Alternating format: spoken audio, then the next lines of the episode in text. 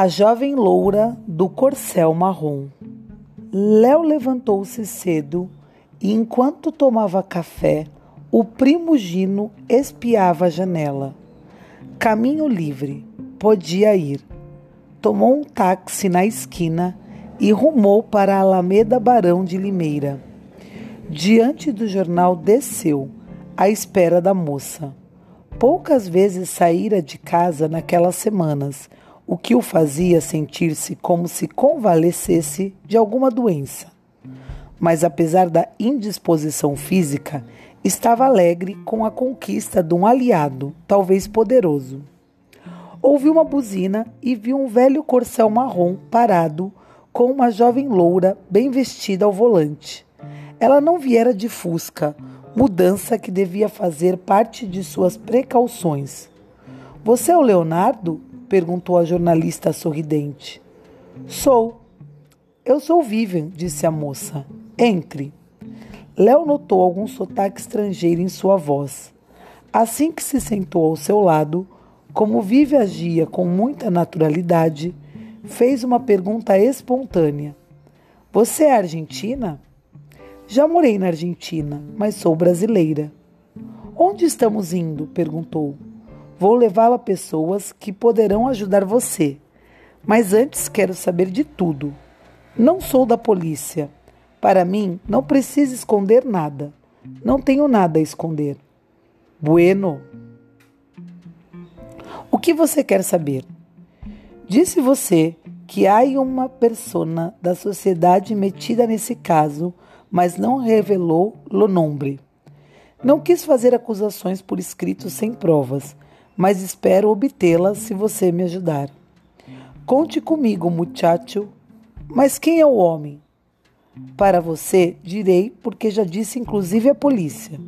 O nome é Otto Barcelos, apelidado O Barão, e é hóspede residente do Emperor Parque Hotel, onde eu trabalhava. O que ele fez? Matou um traficante boliviano chamado Ramon Vargas em seu apartamento.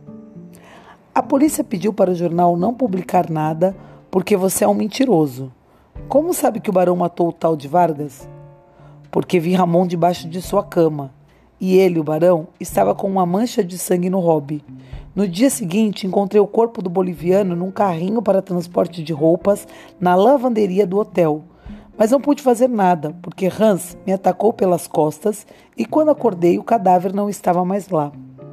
Quem é Hans? perguntou a moça, dirigindo quase sem olhar para Léo e aproveitando bem todos os espaços livres do trânsito. Um ex-lutador da lavanderia do parque e que está a serviço do barão. Quer dizer que a polícia não acredita em você? Não, porque o barão é homem rico e caridoso. Todos o admiram. Sabe qual é o negócio desse homem? Contrabando, suponho. Contrabando de quê? Não sei pode ter matado um homem sem ser contrabandista.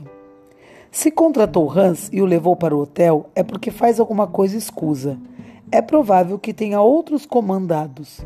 Talvez Ramon Vargas fosse um deles, já que transava com Hans. Para mim, é o chefe de uma quadrilha.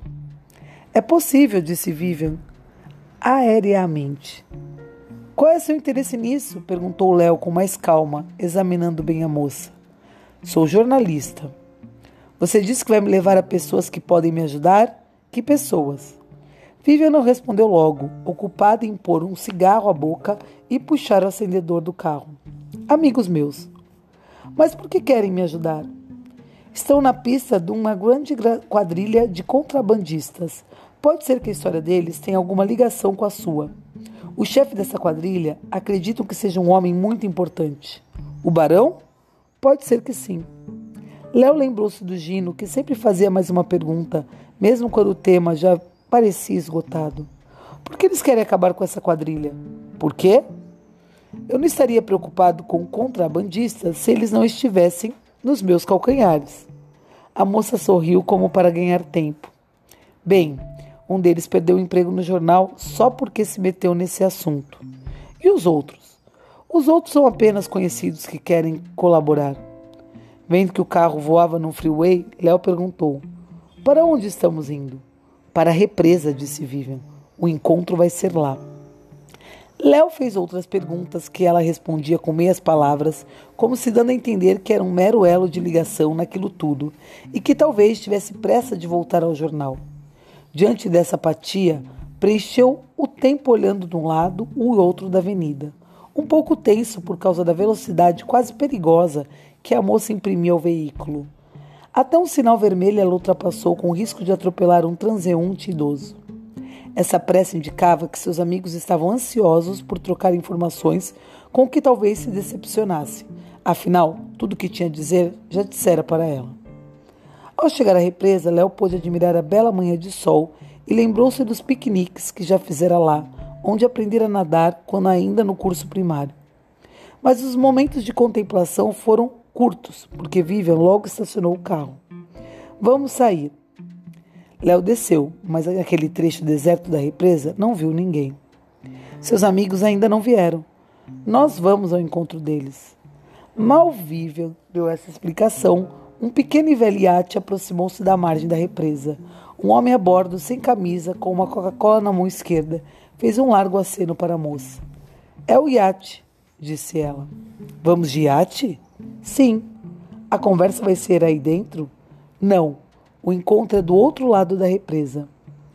Léo foi acompanhando Vivian na direção do iate, percebendo que alguma coisa brilhava ao sol à cintura do homem sem camisa. Um revólver.